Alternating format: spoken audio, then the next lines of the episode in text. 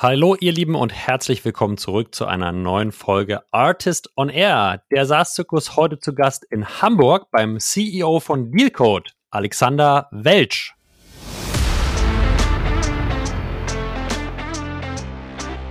Wir haben eigentlich, wie ich schon sagte, das Vorhersagen oder das Eintreffen eines bestimmten Ereignisses versucht zu prognostizieren und eine Ideallinie entwickelt, sozusagen von Lead Creation zu Deal Closure, wenn du so willst. Und unsere Modelle sind und waren in der Lage, immer dann zu berechnen, wie weit bin ich eigentlich von diesem, von dieser Ideallinie gerade entfernt. Und äh, auf Basis dessen eben dir auch mitzuteilen, wie hoch ist jetzt die Gewinnwahrscheinlichkeit, die wir auf diese Abweichung ermitteln können und auch, was sind vielleicht die Risikofaktoren, die gerade mit diesem Deal behaftet sind und was ist vielleicht auch der nächste Schritt, den du tun solltest, um möglichst dicht wieder zu dieser Ideallinie zurückzukehren.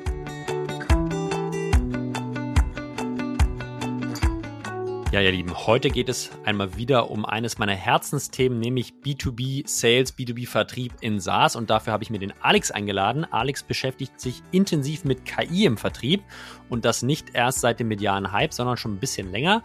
Ähm, hat mit seinem Team bei Dealcode eine sehr spannende Software aufgebaut, wo sie KI nutzen. Deswegen, wir haben gesprochen über die Anfänge von Dealcode, haben uns angeschaut, wie hat der aktuelle mediale Hype Einfluss genommen auf sein Businessmodell, sowohl auf der Fundraising-Seite als auch bei, der, bei den Kunden und gehen dann ganz, ganz tief rein in wirkliche Use Cases, wo man heute aktuell schon KI sinnvoll im eigenen Sales-Prozess äh, nutzen kann.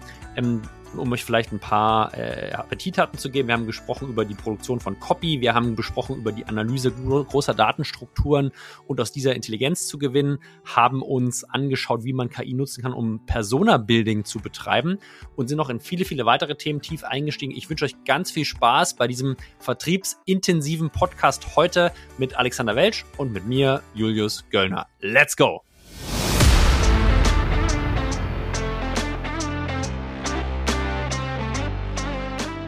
Artist on Air, der SaaS-Podcast für den deutschsprachigen Raum. Wertvolle Tipps von erfolgreichen Gründern, Top-Investoren und führenden Industriepartnern, die euch bei der Skalierung eures Unternehmens schnell und unkompliziert weiterhelfen. Zusammengestellt von Janis Bandorski, Julius Göllner und Matthias Ernst. Ja, hallo ihr Lieben. Herzlich willkommen zurück zu einer spannenden neuen Folge Artist on Air. Und ich kann heute Morgen bei uns begrüßen aus dem Urlaub den Alex. Guten Morgen, Alex. Morgen, Julius. Freut mich. Ehrt, ehrt, ehrt dich total, dass du dich, dir trotz, äh, trotz deiner freien Zeit mit Familie ein bisschen Zeit für mich nimmst. Ähm, und äh, wir sind gespannt. Wir werden heute sprechen über KI im Sales. Aber bevor wir das machen, äh, würde ich sagen, stell dich doch mal kurz vor, wer bist du und was machst du, Alex? Ja, klar, gerne. Ja, mein Name ist Alexander. Ich bin einer der Mitgründer von Dealcode. Dealcode ist eine AI-Guided Selling Software und ja, wir verhelfen Vertriebsteams effizienter zu werden, indem wir KI nutzen, um Vertriebsprozesse zu optimieren. Und ja, wir, wir sind damit recht erfolgreich. Ich glaube, wir sind so jetzt mit 250 Teams unterwegs, die unsere Software einsetzen in verschiedenen Einsatzszenarien. Und ja, ist eine spannende Entwicklung in den letzten Monaten gewesen, vor allem natürlich. Jetzt könnte man ja vermuten, dass ihr angefangen habt mit, der, mit dieser spannenden Thematik aufgrund des aktuell vorherrschenden KI-Hypes. Dem ist ja nicht so. Ähm, wann seid ihr denn mit der Idee gestartet? Wie kam es damals dazu? Wann habt ihr angefangen? Ähm, hol uns doch mal ein bisschen ab. Wo steht ihr aktuell in eurer unternehmerischen Reise? Ja, ja, also angefangen mit KI und Machine Learning auseinanderzusetzen, habe ich mich tatsächlich schon 2018, weil ich damals in meiner damaligen Rolle als CSO auch immer äh, ja mit der Fragestellung konfrontiert war, wie kann ich eigentlich Vertriebsprozesse optimieren, wie kann ich vor allem das Forecasting verbessern? Und ich war damals auf der Suche sehr stark nach äh, Prognosetools, Forecasting-Tools. Und hab, bin dann auch natürlich irgendwie ein bisschen über das Thema KI gestolpert. Wenn du sehr datengetrieben agierst, dann stolperst du natürlich zwangsläufig auch irgendwann über KI und Machine Learning und ich bin von Natur aus schon immer sehr tech technologieaffin, tech-affin, habe mich sehr viel mit Software immer schon auseinandergesetzt, auch in meiner Ausbildung schon. Und äh, ja, es hat mich dann eigentlich gewurmt, dass ich nicht mehr aus meinen Daten machen konnte damals und bin dann eben so 2018, aber ich, ich war bei IBM Watson dann auch, habe mir das mal angeschaut, was geht denn eigentlich und was sind denn so Use Cases, die, die dort äh, gehighlightet wurden. Und das waren natürlich dann so spannende Cases aus der, aus der damaligen Sicht, so Thema Chatbots und so. Aber es hat mir im Thema Vertrieb nicht irgendwie weitergeholfen. Und alles, was ich so im Bereich Vertrieb gefunden habe damals, waren so Vertriebsassistenzen, so, aber eher auf einer Wenn-Dann-Logik. Also if this, then that. Äh, nicht wirklich KI, aber gut, das war halt so ein bisschen damals noch die, die Vorstufe der heutigen Tools, die wir heute sehen. Und ja, von daher habe ich mich zwar früher mit auseinandergesetzt, ähm, dann so ein bisschen, ich würde sagen, da ist auch so ein bisschen die Idee geboren worden von Dealcode, ohne das wirklich schon im Kopf zu haben. Ähm, aber so ein bisschen der, den Need habe ich damals erkannt und ähm, ich bin dann ähm, ja 2021 raus aus meiner vorigen Firma, habe dort äh, dann mit dem Exit äh, bin ich dort raus und habe dort dann überlegt, was machst du jetzt? Und da war eigentlich für mich klar, okay, es muss irgendwas mit Sales zu tun haben und es, im Idealfall hat es auch was mit KI zu tun. Und ähm, wir sind dann mit einem Konzept losgelaufen, hatten dann glücklicherweise auch sehr früh einen ersten Kunden, den wir begeistern konnten für unser Konzept, mit dem wir dann ja unseren Prototypen bauen konnten, also 2021 und hatten dann wirklich schon zum Sommer, Frühsommer, äh, Frühherbst, Spätsommer dann unseren ersten, unser erstes KI-Tool live, was dann eben in der Lage war, über eigene Machine Learning-Algorithmen ähm, Vertriebsdaten zu analysieren und eben schon Prognosen abzugeben. Und das war schon mal für uns ein sehr, sehr wichtiger Meilenstein, den wir erreichen wollten, auch um dann in die weitere Finanzierung zu kommen. Bevor wir über das Finanzierungsthema kurz sprechen, Alex, lass uns mal ganz kurz den Pain des Users verstehen. Also ich glaube, eine Intelligenz auf bestehende Vertriebsdaten zu bekommen, macht erstmal per se, glaube ich, total Sinn. Und äh, ich vermute, ihr macht das, indem ihr auf die CRM-Systeme der, der Nutzer zugreift, oder? Exakt. Unter anderem. Also wir, unter anderem. Exakt. Also was wir im Prinzip tun, ist, ich beschreibe das immer gerne so ein bisschen wie eine, ja, es ist eine Art Sequenzanalyse. Ähm, man kann es sich so ein bisschen vorstellen wie auch eine Art Wettermodell. Wir versuchen immer das Eintreffen eines bestimmten Ereignisses vorherzusagen.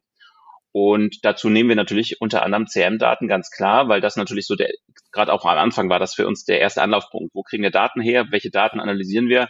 Da war das CRM natürlich prädestiniert für. Im Idealfall wird dort, wird dort ja natürlich alles getrackt, jede E-Mail, jede, jeder Call im Idealfall. ähm, ähm, Kalendereinträge, aber heutzutage natürlich auch ähm, Call-Transcripts, also seitdem Video-Calls natürlich viel mehr auch in der Mode sind, sind natürlich, findest du auch teilweise Call-Transcripts im, im CRM, also was schon sehr hilfreich sein kann. Und genau, das sind eigentlich die Daten, mit denen wir gestartet sind. Und wir haben eigentlich, wie ich schon sagte, das Vorhersagen oder das Eintreffen eines bestimmten Ereignisses versucht zu prognostizieren und eine Ideallinie entwickelt, sozusagen von Lead Creation zu Deal Closure, wenn du so willst. Und unsere Modelle sind und waren in der Lage, immer dann zu berechnen, wie weit bin ich eigentlich von diesem, von dieser Ideallinie gerade entfernt. Mhm. Und äh, auf Basis dessen eben dir auch mitzuteilen, wie hoch ist jetzt die Gewinnwahrscheinlichkeit, die wir auf diese Abweichung ermitteln können und auch, was sind vielleicht die Risikofaktoren, die gerade mit diesem Deal behaftet sind und was ist vielleicht auch der nächste Schritt, den du tun solltest, um möglichst dicht wieder zu dieser Ideallinie zurückzukehren. Das heißt, um es mal in meinen eigenen Worten wiederzugeben, Alex, ihr, ihr habt eigentlich durch die Datenanalyse schon ein Bild von einem idealen Prozess, der mit einer sehr, sehr hohen Wahrscheinlichkeit dann in den Deal konvertiert. Und ihr könnt eigentlich kontinuierlich wirklich messen und signalisieren, wenn jemand von dieser Ideallinie abweicht. Jetzt wäre natürlich meine, meine Folgefrage, okay, nur dass ich weiß, dass ich abweiche, hilft mir ja erstmal noch nicht so genau. Äh, I'm a lost seller, uh, what should I do? Ja, also das heißt, was, was macht ihr mit diesen Informationen? Ja, exakt. Also das war eigentlich auch genau das, das war auch das erste User-Feedback, was wir dann bekommen haben. Okay, ich weiß, ich stehe jetzt bei, keine Ahnung, 76 Prozent. Das ist okay, aber es geht vielleicht besser. Was muss ich tun, um weiter nach Richtung 100 Prozent zu kommen? Und ähm, genau das war auch die Fragestellung, mit der wir dann eben viel konfrontiert wurden von unseren Usern. Und diese Fragestellung haben wir dann eben gelöst, indem wir gesagt haben, okay, wir geben wirklich eine ja, Recommended Next Best Action. Das heißt, wir empfehlen dir wirklich, was ist der nächste Schritt, mhm. um möglichst dicht wieder an die Ideallinie zu kommen oder was müsste zumindest in dieser Sequenz der nächste logische Schritt sein, um wieder Richtung Ideallinie zu, zu kommen. Das heißt nicht, dass du sofort mit dem nächsten Call wieder bei 100 Prozent stehst. Das hängt ja auch immer dann wieder vom Ergebnis ab. Aber äh, das ist sozusagen die Empfehlung, die wir auf Basis dessen geben konnten oder geben können. Und ähm, ich bin jetzt der, die kritische Einkaufspersona, äh, mhm. würde jetzt natürlich sagen, okay, äh, funktioniert das denn auch? Also könnt ihr sozusagen bei bestehenden Kunden sagen, äh, äh dadurch, dass ihr das macht, kommt hinten äh, zu einer Vergleichskohorte bessere Conversions raus von, weiß nicht, Sales Qualified zu, zu Closed? Ja, also wir haben Kunden, die das schon gemessen haben und wir haben auch Kunden, die das gerade aktuell messen, die so AB-Tests fahren tatsächlich. Die lassen einen Teil ihrer Opportunities laufen ohne Dealcode und einen ja. Teil ihrer Opportunities mit Dealcode, einfach um mal auch einen Vergleichswert zu haben und dann zufallsgesteuert. Ähm, es ist aber tatsächlich so, die Kunden, die das schon gemessen haben, sprechen von einer Steigerung von eben, ja, oder von einer Win-Rate-Steigerung von 30 Prozent, was natürlich schon beachtlich ist. Also 30 Prozent bessere Conversion. Das ist ja schon signifikant, ja. Das ist, ja. das ist signifikant und an der Stelle auch der Hinweis, ich bin äh, in keiner Weise mit Alex irgendwie äh, monetär verbandelt. Äh, mich interessiert es einfach persönlich sehr aus einer, aus einer Sales-Perspektive. Ähm, vielleicht auch, da, vielleicht nur als dazu als Ergänzung auch, was, was ganz spannend ist, was zum Beispiel auch daraus eine, ein Wunsch von der Kunden dann war, zu sagen, was natürlich auch, was glaube ich auch dazu beiträgt, dass die Winrate einfach besser wird, ähm, ist, dass wir an vielen Stellen auch empfehlen, den Deal zuzumachen und sagen, jetzt, äh, pass auf, da ist, da sind Hopfen und Malz verloren, da brauchst du nicht weiter Energie investieren. Weil ich glaube, das ist tatsächlich einer der Knackpunkte im Sales und das ist auch das, was ich in den letzten Jahren immer erlebt habe, dass sehr viel Zeit und am Ende ja auch Geld und Ressourcen in Deals investiert wird, wo du eigentlich sagst, das ist ein totes Pferd, was du da reitest, aber es wird trotzdem weiter geritten. Und äh, ich glaube, das ist äh, jetzt auch ein Schlüsselpunkt gewesen, an dem wir gekommen sind, dass wir gesagt haben, wir können jetzt auch empfehlen, Deals zu schließen und sagen, pass auf, da wirst du nichts mehr gewinnen. Und ich glaube, das hilft auch einfach die Conversion zu treiben, weil du dann natürlich wieder mehr Zeit hast für neue Deals. Ja, du attribuierst einfach die wertvolle Zeit deiner, deiner Seller, die bekannterweise eine, eine restriktive Ressource sind, einfach viel, viel besser auf, auf Leads mit einer höheren Wahrscheinlichkeit, die, die funktionieren. Verstehe. Jetzt vielleicht für, für alle, die nicht so technologisch tief drin sind. Ja? Also ich habe verstanden, ihr greift auf die CRM-Systeme zu wo kommt eine KI da ins Spiel? Ja, also vielleicht kannst du uns mal kurz einen Abriss geben, okay, wie, wie nutzt ihr künstliche Intelligenz und diese großen ja. Datenmengen, die in den CRM-Systemen und vielleicht angrenzenden Systemen, Enablement-Systemen vorhanden sind, die wirklich zu, zu äh, aus den Insights zu generieren? Ja. Also wir sind ja gestartet mit, mit, mit, mit einem weißen Blatt Papier, wie das so ist als Startup. Ähm, entsprechend gab es natürlich auch keine Trainingsdaten. Das heißt, wir mussten natürlich dann erstmal erste Kunden überzeugen, mit uns zu, äh, zu arbeiten. Wir haben dann, wie gesagt, sehr früh einen Kunden gewinnen können, der bereit war, seine Daten auch mit uns zu teilen und sagen, pass auf, ich gebe euch Zugang zu meinem CM. In Gegenleistung entwickelt ihr mir äh, einen Algorithmus, der mir bessere Prognosen ermöglicht. Und das hat dann auch gut funktioniert. Das war natürlich viel Arbeit. Auch gerade dieses Data Cleanup ist einfach sehr, sehr entscheidend im CM-Bereich, dass du keine Biases bildest im Machine Learning. Und ja, dann haben wir eben das erste Modell entwickelt, was aber noch natürlich weit davon weg war, generisch zu sein, weil es war eben auf einen Kunden gebaut. Ja, also wir haben die Aktivitäten dieses einen Kunden genommen und analysiert. Das heißt, der Kunde hatte ein Machine Learning Modell, was für ihn funktioniert hat, aber eben noch nicht für, für jedermann. Und äh, das hat natürlich dann noch eine Weile gedauert. Also da mussten wir weitere Kunden überzeugen, bis wir dann dahin kamen und sagen, okay, jetzt haben wir eine Art generisches Modell auch, äh, dass wir genug Learnings haben, genug Trainingsdaten haben, die dann auch in der Lage waren oder mit denen wir dann in der Lage waren, wirklich eine Art generisches Modell aufzubauen. Und diese Daten, das sind wie gesagt diese Vertriebsdaten, Aktivitätsdaten. Also ähm, das ist, da haben wir wirklich eigene Modelle entwickelt. Wir haben aber auch sehr früh schon mit OpenAI experimentiert in Bezug auf ähm, Sentiment beispielsweise, um auch E-Mail-Sentiments zu analysieren oder eben Call-Transcripts auf, auf Sentiment zu analysieren, dass man sagt, was war eigentlich der Outcome dieses, dieses Calls oder dieser E-Mail? Jetzt in, in, in, in Form von positiv, negativ oder neutral. Erstmal, um da überhaupt einen, einen Inhalt auch mehr, den, den Inhalt dieser E-Mails oder Call-Transcripts auch besser bewerten zu können, ja weil wir, was wir nicht entwickelt haben, ist jetzt ein eigenes NLP-Modell, also Natural Language Processing, weil ich sag mal, das ist natürlich, man sieht das jetzt auch gut an OpenAI, dass es sinnvoll war, sich nicht darauf zu stürzen, weil in der Form wirst du natürlich nicht äh, als Startup nicht nachlegen können. Ja. Und da nutzen wir natürlich auch ganz stark OpenAI jetzt, ja. Also wir haben auch sehr früh mit ChatGPT schon experimentiert, was kann man überhaupt mit den Modellen machen. Und wir gehen jetzt auch viel stärker noch in das Thema Content Creation rein. Ähm, also wir sind jetzt auch sehr dabei, sehr stark ähm, E-Mail-Sequenzen zu bauen mit mittels KI, wo eben aber unsere Daten, die wir in der Vergangenheit schon gesammelt haben und aufgebaut haben und auch unsere Machine Learning Algorithmen uns helfen, natürlich jetzt auch bessere Sequenzen zu bauen. Und das ist, äh, hilft natürlich jetzt auch den, den Usern, ähm, da eben bessere Vertriebs-E-Mails zu schreiben. Ja, ihr Lieben, ihr merkt es selbst. Die Anforderungen an Sales-Talente steigen weiter und weiter und natürlich sind Talente rar. An dieser Stelle ein Hinweis auf unseren aktuellen Werbepartner Highrise. Highrise hilft Sales-Teams wachsender SaaS-Firmen, zwei ihrer größten Herausforderungen zu lösen. Die richtigen Talente effizient zu finden und bestehende Sales-Teams effektiv zu trainieren. Insbesondere dieses Jahr wollen viele Unternehmen wachsen, indem sie ihre Vertriebsteams durch Training effizienter machen. Intern haben sie meist aber nicht die nötige Bandbreite, um alle Seller selbst zu trainieren. Die Trainings Academy von Hyres hilft Unternehmen wie Emlen, HRS oder Develop dabei, ihre Vertriebsteams durch kontinuierliche, individuell zugeschnittene Trainingsprogramme besser zu machen. Dafür analysiert Hyres die Fähigkeiten der Sales-Mitarbeitenden und definiert darauf basierend dann individuelle Lernpfade. Entlang dieser arbeiten Seller mit ihrem eigenen Sales-Trainer im One-on-One-Coaching mit hohem Fokus auf das praktische Üben aller Vertriebsdisziplinen. Individuelle Zielerreichungen steigen somit um 30 Prozent und das Pipeline-Volumen um mehr als 100%. Prozent. Wenn das spannend für euch ist, meldet euch gern beim Mitgründer Dominik Blank auf LinkedIn oder per E-Mail unter dominik mit c at highrise.com, alternativ über die Website www.highrise.com. Viel Erfolg beim Verkaufen und hier geht's weiter mit dem Pod.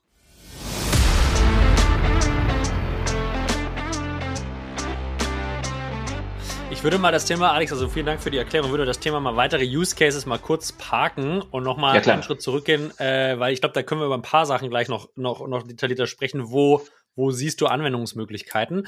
Ähm, ich würde noch mal einen äh, Schritt zurückgehen auf den Punkt, den du vorhin erwähnt hast. Es hat euch geholfen in der Finanzierungsrunde, äh, in, in, der Finanzierung der Firma. Vielleicht kannst du uns einmal kurz einen Abriss geben, auf der Finanzierungsseite, äh, wie seid ihr aufgestellt? Klingt so, als wenn ihr äh, Venture Capital backed seid. Äh, mhm. wo, wo, seid ihr da? Wer ist als Investor dazu gekommen? Äh, wie mhm. haben die damals vielleicht, wo die Runde stattgefunden hat, auch auf euren Case geguckt? Ja. Also wir haben, ähm, genau, also wir haben äh, ganz früh eine tatsächlich eine Innovationsförderung bekommen der, der Stadt Hamburg. Ähm, das war natürlich cool, um erstmal so ein bisschen Grund, Grundkapital zu schaffen für die ersten, für die ersten äh, äh, Team, Person im Team. Dann haben wir ähm, nach knapp zehn Monaten eine Pre-Seed-Runde tatsächlich closen können. Das war ähm, relativ früh und hat uns natürlich auch Möglichkeit, die Möglichkeit gegeben, sehr schnell zu wachsen. Wir haben dann rund eine Million Euro eingesammelt in der Pre-Seed. Das war im Prinzip mit dem, diesem erwähnten Prototypen, den ich erwähnt hatte. Ja, wir hatten den Prototypen live. Wir hatten dann zehn Kunden, glaube ich, zu der Zeit auf dem Tool, äh, mit denen wir eben diese AI-Dashboards äh, gelauncht hatten die, und zehn Kunden, die dann in der Lage waren, wirklich ihre Vertriebsdaten aus dem CRM eben mittels unserer KI-Modelle zu analysieren. Das war dann immer noch, ja. Und Alex, kurz, das war wahrscheinlich noch vor dem medialen Chat-GPT-Hype, der stattgefunden hat, vermute ich, oder? Exakt, das war Dezember 2021. Also das war ziemlich ein Jahr im, äh, davor. Also das war tatsächlich, äh, genau, also KI war zu der Zeit tatsächlich gar nicht so das Trendthema in der VC-Szene, würde ich sagen. Da waren äh, ja, Metaverse, NFTs, das war so äh, viel Green Tech, ähm, das waren so die Themen, die eigentlich uns eher sozusagen entgegenschwappten und ähm, wir hatten nicht das Gefühl, dass jetzt auf VC-Seite KI gerade den Mega-Hype erlebt. Ja. Das ist ja, man, man diese Technologien und äh, Trends, äh, ja, durchleben ja immer gewisse Wellenformen und wir waren gefühlt gerade in so einer kleinen Abwärtsbewegung, aber äh, das sollte sich ja dann 2022 zum Glück ändern. Genau, und dann haben wir äh, mit dem, mit dem Geld waren wir dann eigentlich in der Lage, also Innovationsförderung plus Pre-Seed, waren wir dann wirklich in der Lage, also und zu den Investoren, das waren im APX war sehr früh mit dabei und ähm, eine, einige Angels, die wir dann eben gewinnen konnten. Und mit dem Geld waren wir dann in der Lage, ähm, ja wirklich die Company aufzubauen. Also wir waren bis dahin, sage ich mal, äh, die Gründer und dann eben ein Team von Freelancern und, und Leute, die, die, die wir motivieren konnten, die Bock drauf hatten, die an die Story geglaubt haben. Und dann sind wir eben richtig losgelaufen und haben das, sage ich mal, wirklich skalierbare Produkt gebaut, wo wir sagen, jetzt, okay, das, das können wir wirklich skalierbarer vertreiben. Und das Produkt hatten wir dann so ein Jahr nach Gründung live ungefähr. Also das war dann Mai 2022, also auch noch vor ChatGPT ähm, und sind dann an den Markt gegangen mit dem Produkt. Und das war wahrscheinlich auch die letzte Finanzierungsrunde, die Pre-Seed, äh, oder? Das heißt, äh, ja. ihr, seid, ihr seid jetzt noch mit dem Kapital ausgestattet und lauft weiter oder gab es da noch irgendwie eine Bridge zwischendurch? Habt ihr noch ein paar Leute dazugeholt, nur um mal volle Transparenz zu bekommen? Ja, ähm, genau. Es, also es, es gab eine weitere Runde, die noch nicht announced wurde, deswegen sozusagen, also da, äh, deswegen ist das sozusagen noch ein bisschen on hold, aber da, genau. Es cool. Gibt, genau. Da kann das ich heißt, noch, nicht mehr, noch nicht mehr zu verraten.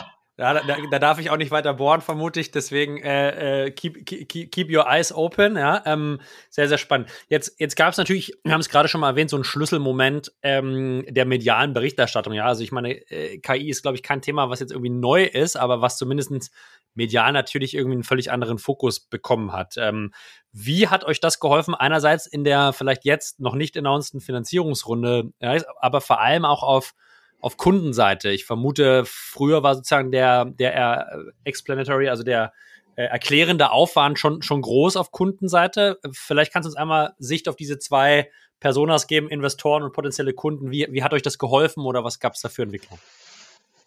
Ja, also der Hype jetzt rund um KI hat uns mega geholfen. Also es ist wirklich, äh, verleiht dem ganzen Thema natürlich enormen Auftrieb. Also wir haben letztes Jahr, wie gesagt, wir sind im Mai gestartet, also zum Sommer 2022, haben versucht, KI in, in deutsche Vertriebsteams zu tragen, haben an vielen Stellen doch gemerkt, so dass äh, an vielen Stellen gesagt wurde, naja, also KI, ja, schön und gut, aber wir müssen erstmal unsere Hausaufgaben machen, bevor wir so weit sind, dass wir KI im Sales einsetzen, das wird noch dauern. So, also das war, was wir viel gehört haben. Ne? Wir haben natürlich auch Kunden gewonnen, aber es war doch mühseliger, da auch Richtung Entscheiderebene durchzudringen. Und inzwischen ist es natürlich jetzt so, äh, seit ChatGPT hat sich das schlagartig geändert. Also jetzt plötzlich jedes Management, jede, äh, jede Vertriebsleitung will irgendwie KI testen, zumal es ja die Vertriebsteams ohnehin tun, ja. Also es ist so ein bisschen immer so, man sieht jetzt die, die Seller nutzen jetzt sowieso äh, irgendwelche Tools und jetzt will man das Ganze vielleicht in einen gewissen strukturiert oder in strukturierte Bahnen lenken. Und das hilft natürlich jetzt einfach auch, dass die Entscheidungswege deutlich kürzer geworden sind. Also wir merken tatsächlich unsere Sales Cycle, die haben sich schlagartig verkürzt. Ähm, das hat sich teilweise von, ich sag mal, wir waren teilweise bei drei, vier, fünf Monaten. Also wir closen Deals teilweise innerhalb von zwei Wochen. Das ist wirklich jetzt äh, unglaublich. Ähm, das heißt nicht, dass jeder Deal jetzt so schnell ist, aber es ist, hat sich wirklich unglaublich beschleunigt. Ähm, das ist sowohl auf Kundenseite, die Bereitschaft ist deutlich höher geworden, die Akzeptanz natürlich, da jetzt auch mal was auszuprobieren, ist deutlich höher geworden. Und klar, auf VC-Seite auch. Wir merken das natürlich jetzt auch auf VC-Seite, dass da ein viel größeres Interesse wieder an äh, Unternehmen wie uns besteht, weil da einfach wir ein Thema bedienen, was natürlich gerade auch ja Trend ist, sage ich mal, oder hyped ist. Ja, absolut, ja. Ich glaube, diese, diese Transformation zu ähm, Sales Tech, wie du sagst, war wahrscheinlich vor anderthalb Jahren ein sehr fragmentierter Markt. Da ist viel passiert, aber hat jetzt nicht jeder irgendwie mit hohem Interesse darauf geschaut. Und ich glaube, jetzt ist gerade dieser Vertriebsbereich natürlich für KI einer der, wo es extrem viele Anwendungsfälle gibt, die auch jetzt schon sehr, sehr gut funktionieren. Aber ich würde mal eine Frage, äh, eine Frage noch jetzt äh, hier, hier ranstellen. Jetzt haben wir diesen medialen KI-Hype und ihr beschäftigt euch schon deutlich länger damit, Alex. Äh, sag uns doch mal kurz in deinen Augen, wo geht denn die Reise in fünf Jahren hin? Ja, wo, wo, wo siehst du Vertrieb in, sagen wir mal, 2028? Ich weiß, es ist jetzt irgendwie total ins Blaue gemalt, aber mich interessieren eher mal so deine Gedankengänge. Was wird in, in fünf Jahren vielleicht mit KI möglich sein? Wie wird eine normale Vertriebslandschaft im, im Tech-Sales aussehen? Ja.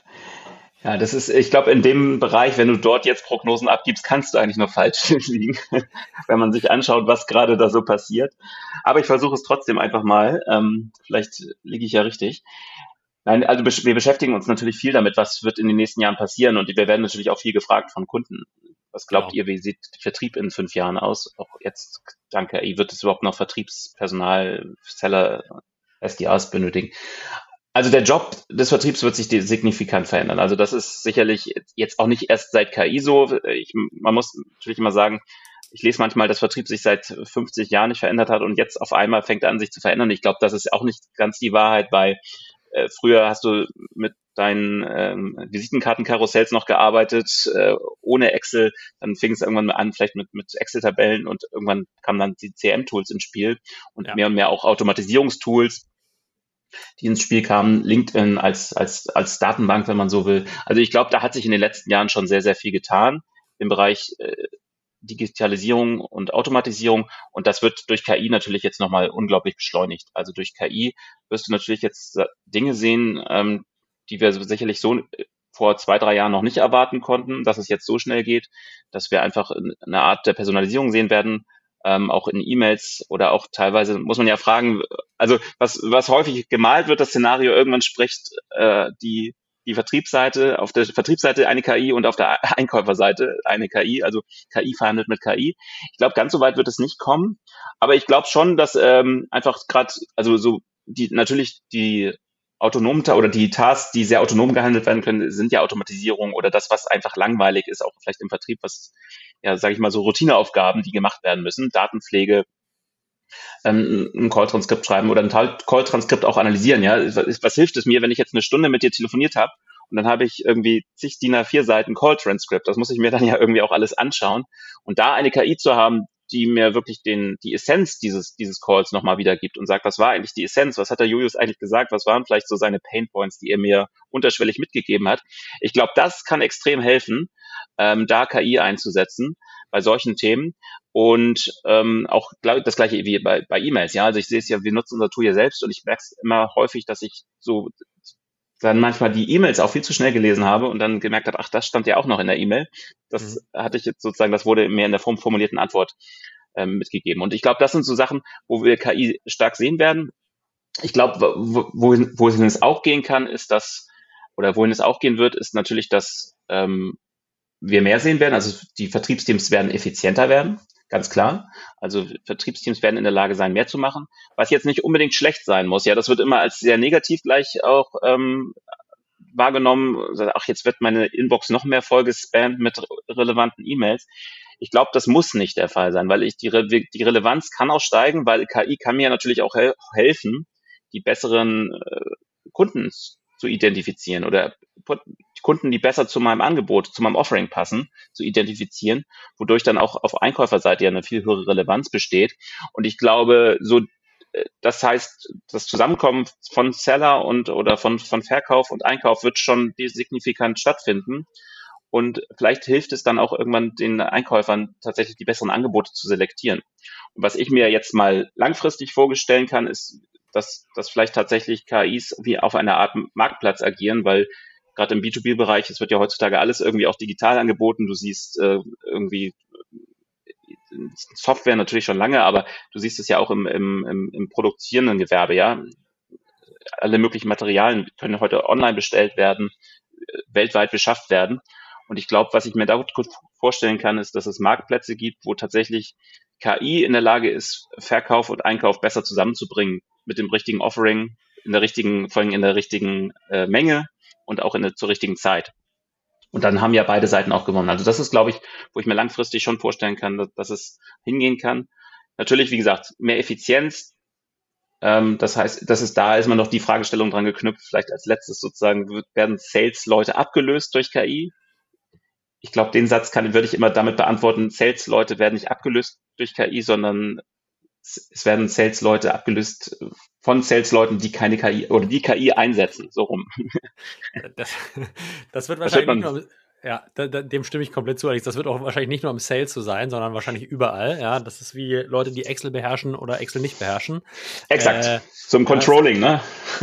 Auch so, auch so meine Hypothese, ja. Ähm, ja. Aber ich würde gerne mal einen Satz aus deiner Antwort rauspicken. Du glaubst nicht daran, dass irgendwann die KI mit einer KI verhandelt, ja? Ähm, Warum nicht? Weil, sagen wir mal, ich glaube, wenn man so den technologischen Stand anguckt, ich glaube, aktuell ist es schon easy möglich, dass man Copy produziert, insbesondere wenn das schriftliche Copy ist und dass sozusagen auf Basis der eingehenden Copy, einer E-Mail oder einer LinkedIn-Message auch eine KI äh, eine Antwort formuliert. So, das, also ich glaube, das, da sind wir schon und das können wir, könnte man jetzt theoretisch auch iterativ automatisieren, ja, dass, dass die das hin und her spielen.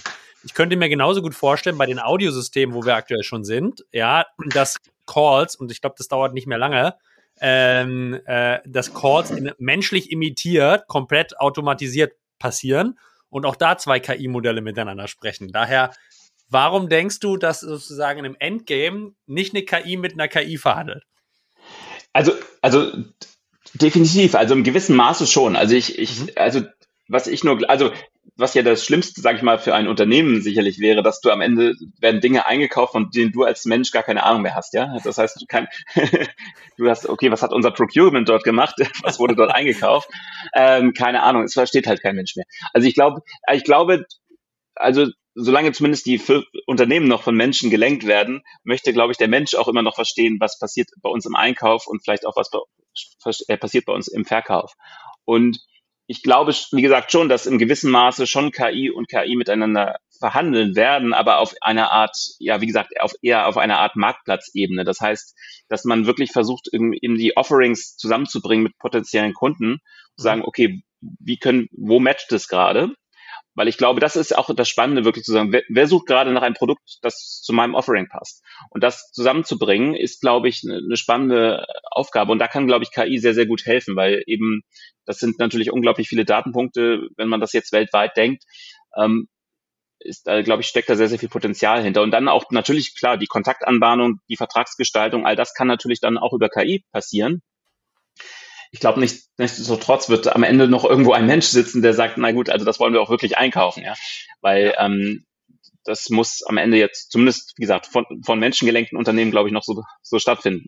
Aus heutiger Sicht. Wer weiß, was in fünf, äh, zehn Jahren ist. Stimme ich vollkommen zu, Alex. Ich glaube, genau da geht sozusagen die Richtung hin, dass, äh, dass sozusagen der Kaufentscheidungsprozess extrem äh, smart und intelligent vorbereitet wird auf beiden Seiten. Ja, also was du sagst, das Matching, richtige, die, die Vorbereitung der Information, die Verarbeitung der Information. Und wahrscheinlich gibt es da eine Art Proposal-Prozess für den menschlichen Entscheider, der sagt, okay, diese drei Sachen habe ich schon mal analysiert und auch über Kommunikation so weit vorangetrieben, dass wir jetzt eigentlich äh, in den nächsten äh, fünf Tagen da zu einem Deal kommen könnten. Und hier sind die Wahrscheinlichkeiten, mit der die Lösung am besten zu unseren aktuellen Painpoints passt äh, die wir analysiert haben auf Basis von, keine Ahnung, Celonis, weil wir irgendwie unser komplettes Backend auf Anomalien der Prozesse analysieren. Ja, also äh, kann, kann ich mir vorstellen, aber natürlich sehr, äh, sehr, sehr, sehr weit gedacht. Ich würde gerne mal eine meiner Hypothesen, die du auch kurz angerissen hast, auch nochmal in den Raum stellen zur Diskussion. Und das ist so ein bisschen die Übersättigung von Kanälen. Ja, also ähm, gehen wir mal davon aus, dass, ähm, dass die, die, die Copy per se, also das Messaging per se, deutlich individualisierter wird. Ne? Also ich schaffe es sozusagen Menschen deutlich individualisierter anzusprechen ähm, und ich schaffe es sozusagen diese Individualisierung zu automatisieren. Das heißt, meine Hypothese, ich werde auf per E-Mail, aber vor allem auf den so sozialen Netzwerken auf LinkedIn noch viel mehr Nachrichten bekommen und diese Nachrichten werden erstmal per se besser sein, ja, ähm, aber natürlich dazu führen, dass ich glaube, eine totale Sättigung erlange, die in den letzten Jahren eh schon aus meiner Sicht passiert ist. Wie wie stehst du dieser These gegenüber? Was, und meine These ist dann natürlich, okay, LinkedIn werde ich irgendwann vielleicht wirklich, also einfach nicht, nicht mehr oder deutlich weniger nutzen. Und das Endresultat ist eigentlich mehr physische Meetings, ja. Jetzt äh, übertreib, überspitze ich es ein bisschen. Wie siehst du das? Also erst erstmal hoffe ich, dass die LinkedIn-Messages besser werden. hoffe ich auch, ja. Also äh, ja, also das, das wäre schon mal ein Gewinn, glaube ich, für alle. Aber ähm, nee, klar, also ich, ich, ich das sehe ich absolut auch so, dass natürlich äh, eine Übersättigung stattfinden wird oder es erstmal in eine Richtung Übersättigung steuern wird. Am Ende ist das ja, sage ich mal, ähnlich wie bei E-Mails per se. Ähm, ja. Also E-Mail, als E-Mail neu war, da fand man es toll, E-Mails zu bekommen und vermeintliches, was man heutzutage als Spam bezeichnet, gab es da noch in der Form noch gar nicht. Man hat sich vielleicht gefreut, dass man eine E-Mail in seinem Postfach hat, das war auch wenn es Werbung war. Ähm, und ich glaube, was wir dort sehen werden, ist einfach deutlich intelligentere Spam-Filter. Also das ist äh, auch natürlich ein Thema, wo KI ja schon heutzutage eingesetzt wird und wo KI ja auch noch viel mehr eingesetzt wird. Und jedes Mal, wenn du eine E-Mail als Spam markierst, trainierst du ja deinen Spam-Filter auch, äh, um um nächstes Mal diese E-Mails besser zu erkennen, die du eben nicht haben möchtest. Und ich glaube, äh, das wird eben noch viel besser. Im Moment ist das ja noch relativ einfach alles, muss man sagen, gehalten. Aber ich glaube, in Zukunft wird es einfach noch, noch viel bessere Filter geben, die erkennen, was ist wirklich für dich persönlich relevant. Und dann gehen vielleicht auch mal E-Mails durch, die du früher als, die früher als Spam markiert worden wären, gehen vielleicht mal durch. Dafür wird natürlich eine Großteil von E-Mails dann einfach rausselektiert, die einfach für dich nicht relevant sind. Und da kommt schon so ein bisschen das zum Tragen, was ich meinte, ja, dass, dass Einkäufer und Verkäuferseite besser zusammengebracht werden das Grundrauschen erhöht sich vielleicht im Hintergrund, aber du nimmst es auf Einkäuferseite gar nicht mehr so da, nicht so wahr, weil eben du auch deinen KI-Filter hast, der eben wirklich nur für dich die re relevanten Angebote rausfiltert. Mhm, ja. Und ich glaube schon, dass beide Seiten so gewinnen können. Ähm, das ist definitiv, also wird das ein Thema sein. Das, äh, bauen wir einfach ein neues Modell, nicht, nicht Sophos Antivir, sondern Sophos Anti-KI, ja, sozusagen den, den, ja. den, den Sophos KI-Filter. Ja. ja. Ähm, also ja, das sind natürlich spannende Überlegungen und die arbeiten, glaube ich, die großen Tech, ähm, die, die Tech-Player auch dran, so Reverse-Engines zu bauen, zu, zu unterstehen, gerade im SEO-Bereich, was ist jetzt irgendwie Mass-Content, der über KIs generiert wurde und wo gibt es noch menschliche, menschliche Signale. Ähm, aber ich glaube, wir können an diesen Abschnitt sozusagen, wo geht die Reise vielleicht hin und ein paar Hypothesen mal einen Haken dran machen. Alex, vielen Dank für deine Meinung hierzu. Jetzt, was interessiert mich und wahrscheinlich natürlich auch die Artisten, die zuhören, ist, wie nutzt ihr aktuell in eurem Sales-Team äh, bereits KI in ganz unterschiedlichen Use Cases? Und vielleicht können wir da mal ein bisschen ins, ins, Detail gehen, Alex. Also, was sind heute schon Anwendungsfälle, wo du sagst, hey, die, die kann ich heute schon für mein Team nutzen? Und ich würde sagen, wir steigen natürlich mal an. Ich vermute, ihr nutzt eure eigene Software, um, ja. um zumindest die Signale aus dem CRM vernünftig zu identifizieren und zu deuten, oder? Ja, klar. Also unser eigenes Tool, ähm, so äh, genau, eat your own dog food, das ist natürlich irgendwie wichtig. Also das, das äh, früh gelernt und das ist auch wichtig, dass wir natürlich unsere eigene Software einsetzen. Wir können natürlich auch sehr früh schon mit Beta-Tests starten, einfach intern. Das ist natürlich ein Vorteil, wenn man ein Tool hat, das man wirklich auch intern einsetzen kann. Und das tun wir auch von Anfang an, von Stunde Null, ganz klar. Ähm, wir experimentieren aber natürlich auch viel mit anderen KI-Tools, also keine Frage. Ja. Also wir hatten zum Glück auch Early Access bei, bei ChatGPT und auch immer zu den neuesten Modellen und experimentieren natürlich auch immer sehr viel damit, sowohl dann im, direkt mit ChatGPT als dann auch eben im, im OpenAI Playground, wo wir dann natürlich auch mit feingetunten Model, Modellen arbeiten. Also wir experimentieren sehr, sehr viel mit verschiedenen äh, Tools, die eben im am Start sind im Moment. Im Moment äh, es ist tatsächlich am meisten begeistert uns tatsächlich im Moment OpenAI, was was mhm. man dort für Möglichkeiten hat, gerade für unsere Use Cases muss man sagen. Es gibt natürlich auch spannende Use Cases, die wir uns auch anschauen im Bereich Mo Videogenerierung. Ähm, also da auch da finde ich natürlich äh, spannend seine äh, seinen eigenen seinen eigenen ja, Avatar zu trainieren mit dem eigenen Bild, der eigenen Stimme und zu schauen, was geht dort. das ist, sage ich mal, ein Thema, was ich noch ein bisschen zu künstlich finde derzeit, muss ich sagen, dass, um das wirklich im Sales effizient einzusetzen.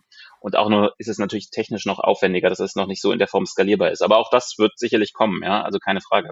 Die Geschwindigkeit, die wir derzeit sehen, ist ja unglaublich. Von daher Lass uns, lass, uns, lass uns da mal ein bisschen tiefer reingehen, Alex. Also ja, äh, vielleicht ja. für jemanden, der, der jetzt nicht so Daily Work und Daily Interaction mit äh, OpenAI hat wie ihr vielleicht. Ne? Also ja. vielleicht kannst du uns einmal sagen, okay, für was oder wie kann man OpenAI aktuell als Sales Lead vielleicht nutzen und was sind wirklich ganz konkrete Use Cases, wo ihr rumexperimentiert? Also Problem oder, oder Use Case, äh, wie, wie, nutzt ihr OpenAI, um in diesem Use, diesen Use Case anders zu behandeln als vielleicht noch vor 24 Monaten?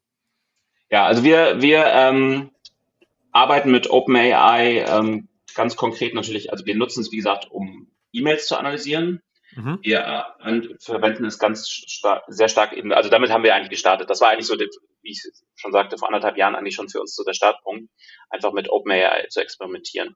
Ich würde heutzutage trotzdem einfach ähm, jedem auch empfehlen, jedem Sales-Team, jedem Sales-Lead, jedem Seller einfach auch mal empfehlen, wirklich ChatGPT mit ChatGPT zu experimentieren, weil das natürlich der einfachste Zugang ist zur OpenAI, ähm, weil man da einfach sehr, sehr viel ausprobieren kann. Und ich meine, es finden sich im Netz ja inzwischen diverse Anleitungen, wie man bessere Prompts baut, wie ich, äh, wie ich Prompts auch nutze, um ähm, ja, mein, meine Zielgruppe auch besser zu adressieren.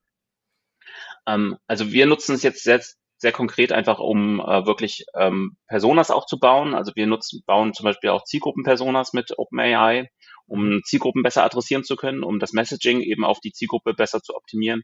Das ist was, wo wir äh, ganz gezielt auch OpenAI einsetzen. Und wir launchen jetzt in, äh, ja, in wenigen Wochen launchen wir jetzt unsere neueste Produktversion, wo es eben in der, wo wir eben äh, unseren Kunden auch ermöglichen werden, äh, E-Mail-Sequenzen aufzusetzen, die dann wirklich personalisiert sind. Ja, das geht so ein bisschen in das Thema rein, was du vorhin ansprachst, mehr Masse, aber andererseits bessere Personalisierung und deutlich bessere Ansprache. Ähm, und das machen wir eben aufgrund dieses Persona-Buildings beispielsweise. Ja, das ist natürlich, also du kannst ja mit OpenAI theoretisch alles machen. Das ist ja das Spannende. Man muss eben, ähm, du kannst damit ja, also die, die Grenzen sind, oder es ist theoretisch grenzenlos von den Einsatzszenarien, ja.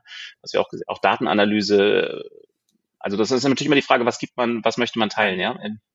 Ja, und das heißt Persona-Building, Alex, nur in meinen eigenen Worten ja. zum Verstehen, ihr gebt sozusagen großen Datensatz rein aus vielleicht einem CRM-System und nutzt OpenAI dazu, sozusagen äh, zu segmentieren, welche unterschiedlichen Cluster an Personas existieren in diesen Datensätzen? Oder wo gibt es, gibt es Similarities oder wie, wie kann man sich mhm. diesen Persona-Building-Prozess vorstellen? Weil das ist ja ein super spannendes Thema, gerade ja. bei noch vielleicht frühen, frühen Teams, ja, wo, wo so ICP-Personas immer noch ein sehr, sehr weites Gebilde ist, das sehr unscharf ist, ja, so und dadurch auch Messaging dann unscharf ist.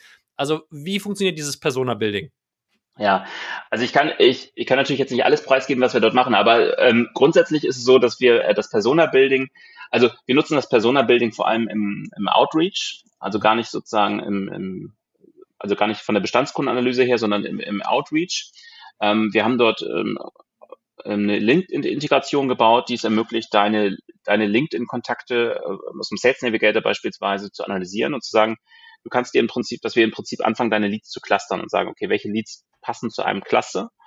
Ähm, das ist sozusagen ein, ein KI-basiertes Clustering, was wir dort machen und für dieses Cluster bilden wir, wenn du so willst, eine Art oder eine fiktive Persona, eine Buying-Persona. Und ich kann dir sagen, dass tatsächlich, dass es nicht nur in Early-Stage-Startups ein Problem ist, sondern auch in etablierten Unternehmen.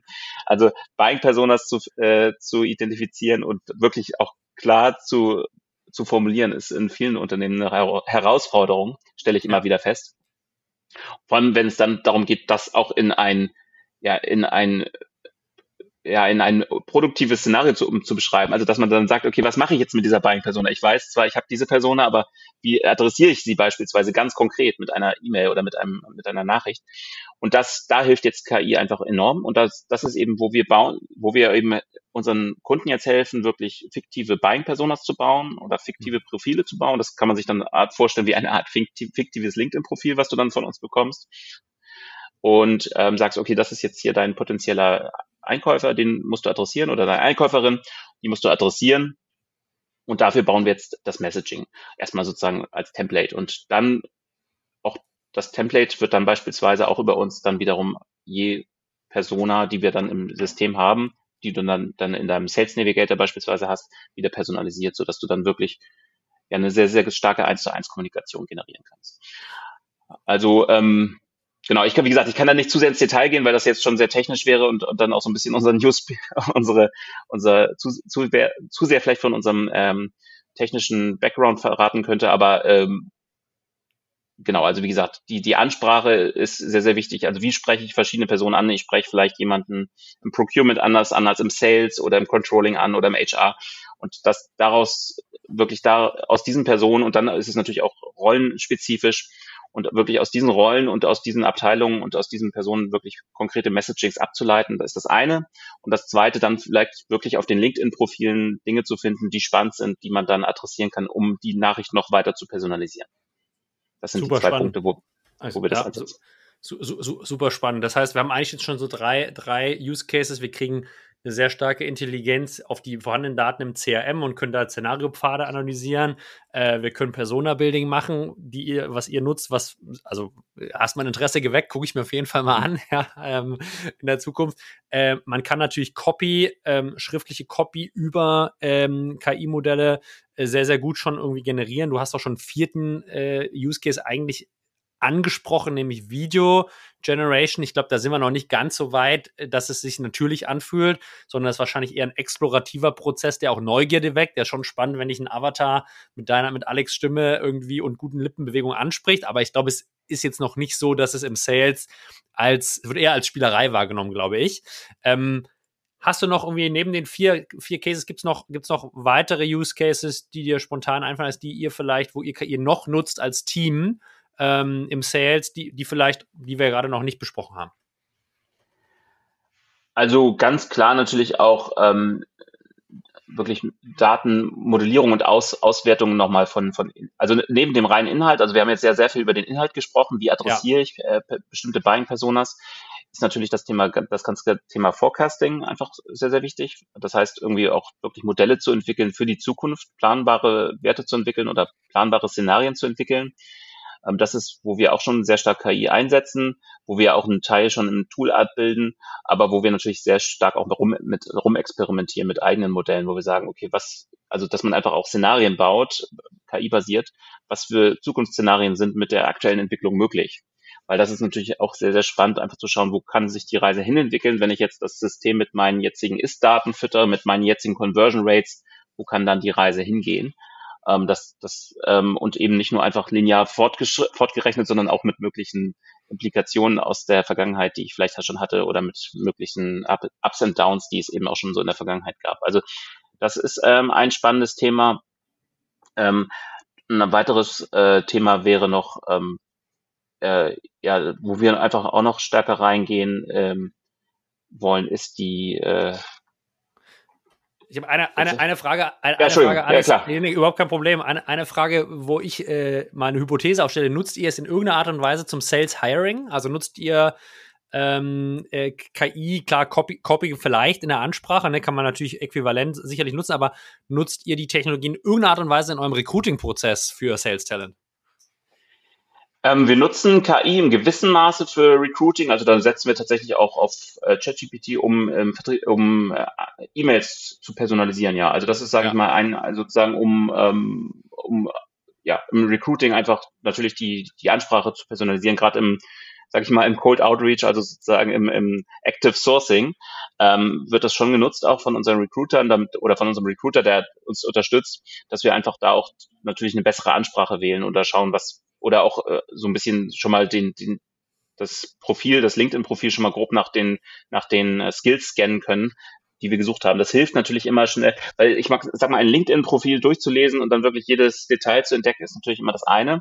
Aber dann wirklich da auch sozusagen das zusammenzufassen. Also ich sage mal, was immer, wo, wo KI immer sehr, sehr gut hilft, ist unstrukturierte Daten in strukturierte Formen zu bekommen. Ja, das wäre so, so, so klassische Werkstudentenaufgabe oder so, pass mal auf, hier scan mal die 10 CVs, 20 CVs und, und pack die mal irgendwie in Excel ähm, und highlighte mal so die, oder highlighte mir mal so die, die besten Sachen aus jedem CV. Ähm, das, das kann natürlich eine KI jetzt unglaublich schnell machen und äh, unglaublich schnell leisten, dass du einfach einen schnellen Überblick bekommst über deine Bewerbung, die, die dir vorliegen. Ja, Alex, ähm, spannender Punkt, dass gesagt, unstrukturierte Daten in eine strukturierte Form bringen. Jetzt äh, stellt sich vielleicht für den Zuhörer die Frage, okay, wie kriege ich jetzt die LinkedIn-Profildaten, an die auf LinkedIn vorhanden sind, äh, in äh, ChatGPT oder zu OpenAI, um darauf basierend dann sozusagen personalisierten Outreach zu machen. Äh, vielleicht hast du da, äh, kannst du uns mal kurz Insights geben, wie macht ihr es und wie kann man es theoretisch vielleicht auch einfacher noch machen, wenn man einfach mal ein bisschen starten will und experimentieren? Ja, klar. Also man ist natürlich immer ein bisschen darauf angewiesen, was die User bei LinkedIn eingestellt haben, welche Daten sie als öffentlich äh, eingestellt haben, welche Daten wirklich auch einsehbar sind. Wir arbeiten dort über eine Schnittstelle. Das heißt, du kannst es dir bei uns ein bisschen vorstellen im System wie eine Art äh, LinkedIn Sales Navigator. Das heißt, du hast die Profile. Die Profile werden dann dort eben analysiert. Das heißt, wir haben die Profilinformationen bei uns im System, im Backend. Die siehst du jetzt nicht bei uns direkt alle das kannst du ja auf LinkedIn einsehen, aber wir bekommen eben oder kommen so über die Schnittstelle an die Informationen, die wir dann eben analysieren können und dann eben in gewisse Formen gießen können.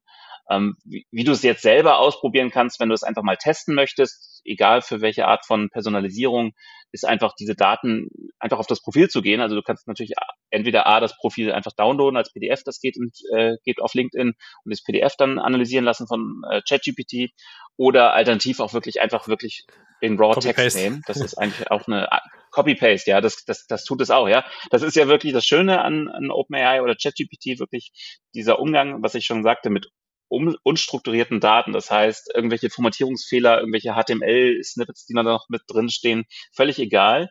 Äh, das schafft äh, ChatGPT in den meisten Fällen gut, das zu analysieren. Und das würde ich auch jedem wirklich mal empfehlen, das auszuprobieren, sagen, pass auf, nimm mal das Profil oder auch mit dem eigenen Profil erstmal rumspielen und sagen, hier, das ist mein Profil, äh, versuch mal daraus irgendwie was abzuleiten. Ein perfektes Messaging. Ähm, vielleicht ein Tipp noch für alle, die mit ChatGPT mal experimentieren möchten. Grundsätzlich, das, das lässt sich ja schon in vielen Blogs nachlesen, aber ich gebe es trotzdem gerne mal als Tipp mit, ist, ähm, dass man im Idealfall das immer iterativ aufbaut. Also dass ich nicht sofort sozusagen sage, analysiere das Profil, äh, baue daraus eine Persona und schreibe das perfekte Messaging und dann vielleicht noch vier, vier E-Mail-Sequenzen, sondern wirklich iterativ. Also erstmal sagt, vielleicht, äh, pass auf, das hier ist das Profil von Julius, fass mir dieses Profil mal bitte strukturiert zusammen. So, und in, keine Ahnung, 300 Wörtern. So, jetzt dann bauen wir aus diesen 300 Wörtern, aus dieser Zusammenfassung ein optimales Messaging und dann mit diesem Messaging dann anfangen zu, rumzuspielen oder vielleicht sagen, gib mir erstmal Keypoints raus, die wichtig wären in einem Messaging an Julius und dann zu sagen, okay, und jetzt schreib mir mal eine erste Vertriebs-E-Mail. Und dann natürlich auch im Zweifel muss man natürlich auch Informationen reingeben, was ich, äh, was mein Offering ja. an dich ist, damit auch das personalisiert werden kann. Also da sind schon mehrere Iterationen notwendig rumexperimentieren kann man damit mal. Das auf Einzelprofilebene ist das auf jeden Fall spannend, das mal auszutesten. Und wer es dann eben skalierbar machen möchte, der fragt dann eben bei uns. Der fragt bei euch an. Ich glaube, das ist auch ein guter Abschluss, Alex. Äh, vielen, vielen Dank für deine Zeit heute aus dem Urlaub heraus. Ich glaube, wir haben sehr viele coole Impulse bekommen, sowohl was kann man heute schon direkt machen im Sales-Team mit KI, als auch deine Sichtweise auf, wo geht die Reise potenziell hin. Daher erstmal an dieser Stelle vielen, vielen Dank für deine Insights und deine Zeit. Ja, sehr gerne. Hat mich gefreut, mit dir mal darüber aus oder mich darüber auszutauschen. Immer spannend. Du, du, weißt, das war mal sicherlich nicht zum letzten Mal, Alex, aber ich habe trotzdem noch eine letzte Frage für dich, die hier etwas, die Usus ist bei uns im Podcast und das ist unsere Restaurantfrage. Wenn ich nicht ganz falsch informiert bin, äh, sitzt ihr in Hamburg. Daher würde ich gerne einen Tipp von dir hören, wo unsere Artisten in Hamburg lecker essen gehen können, Frühstück, Mittag, Abendessen, was dir spontan in den Sinn kommt. Ja, äh, sehr gerne. Also ich bin, wir sitzen ja in Hamburg am Michel. Äh, da gibt es einige nette äh, Restaurants, wo man tatsächlich nett essen gehen kann. Ich bin dort immer ähm, tatsächlich auch gerne unterwegs. Und äh, eine, ja, ein Restaurant oder eine Bar, die ich empfehlen kann, ist die Erste mhm. Liebe Bar. Dort äh, gibt es auf jeden Fall äh, leckeren Kaffee und leckeren Lunch bis in die frühen Abendstunden. Also von daher, das kann ich empfehlen. Äh, da Erste Liebe Bar in Hamburg, das nehmen wir als Tipp auf. Alle Restauranttipps von allen Gästen finden sich auch auf www.artist.net. Äh, Alex, vielen, vielen Dank. Äh, ich freue mich, äh, dich wiederzusehen, wünsche euch viel Erfolg und bin gespannt auf das Announcement. Ja, ähm, und äh, ja, hoffen, hoffentlich sehen wir uns im Oktober auf dem Artist. Ansonsten sicherlich vorher noch mal per Telefon oder Video äh, in digitaler Form. Ganz sicher. Vielen, vielen Dank mich. dir, mein Lieber. Mach's gut. Ciao, ciao. Danke. Ciao.